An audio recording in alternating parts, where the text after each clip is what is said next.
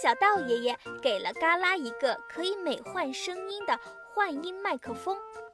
时间长了，嘎啦渐渐地越来越依赖幻音麦克风所带来的成就感。为了离偶像更进一步，他参加了歌手比赛节目，却在总决赛时被嘟噜噜拆穿。然而前一秒还在总决赛现场慌乱的场面，后一秒就来到了一个陌生的地方。只见迎面走来一个人，远远的看着感觉很熟悉，走近一看。居然就是自己的偶像朋克鹦鹉，嘎啦非常激动地表达了自己对偶像的喜爱之情。他对偶像说：“我真的真的很想成为像您一样的音乐大师，可是由于我五音不全，让我一度陷入迷茫。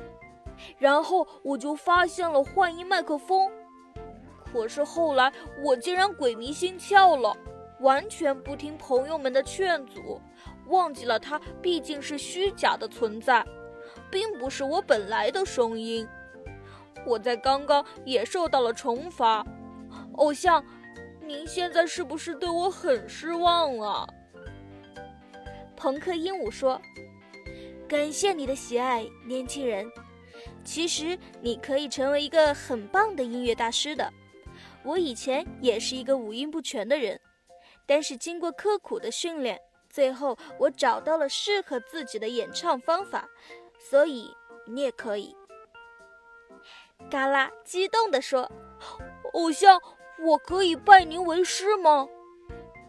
朋克鹦鹉摸着自己的粉绿发型说：“既然你已经认识到了自己的错误，我就给你一个特训吧。后面会有一场考试。”如果你通过了，我就收你为徒，敢挑战吗？嘎啦频频点头，大喊道：“敢！”接下来的日子里，朋克鹦鹉对嘎啦进行了严格的特训。一段时间后，终于迎来了朋克鹦鹉的考试。朋克鹦鹉说：“本次考试一共分为两轮，首先开始第一轮比赛。”听声音，选择正确的乐器。比赛中分别出现了小提琴、钢琴、架子鼓、吉他等乐器的声音。认真的嘎啦成功的通过了第一轮比赛。接着就是第二轮比赛，难度升级，随机播放一句歌词，要飞快的说出正确的歌名。比赛开始，第一首歌词是。两只老虎，两只老虎，跑得快，跑得快。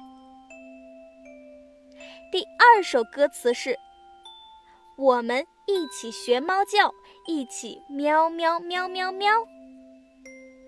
他们的歌名分别是什么呢？小朋友们，你们也猜猜看吧。嘎啦也顺利的通过了第二轮比赛。想要拜朋克鹦鹉为师，朋克鹦鹉说：“其实我教你的，你已经学会了，就是要多听、多练、多记，要自信，要勇敢，要真诚，相信你的音乐一定会打动人心的。”说罢，一瞬间，嘎啦又回到了现实世界。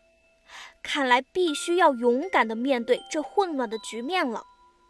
随后，嘎啦拿起普通的话筒，牵着伙伴们的手，充满了自信、勇敢和真诚地唱了一首《拥抱之歌》。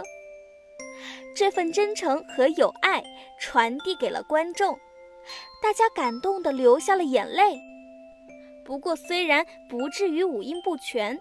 但还是跟用幻音麦克风的水平差距较远。媒体们又开始追问嘎啦，嘎啦一遍又一遍的道歉。一下子，嘎啦从床上惊醒，身上出了许多冷汗，感叹着还好只是一场梦。第二天，嘎啦就拒绝了歌手比赛节目的邀请，并把幻音麦克风还给了仙小道爷爷。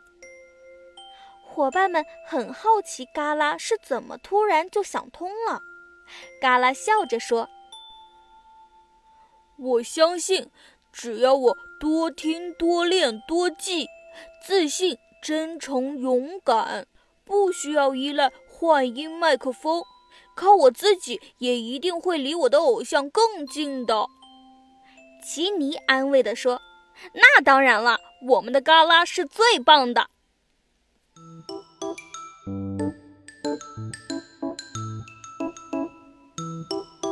在一片欢声笑语中，嘎啦的音乐故事到这儿就结束了。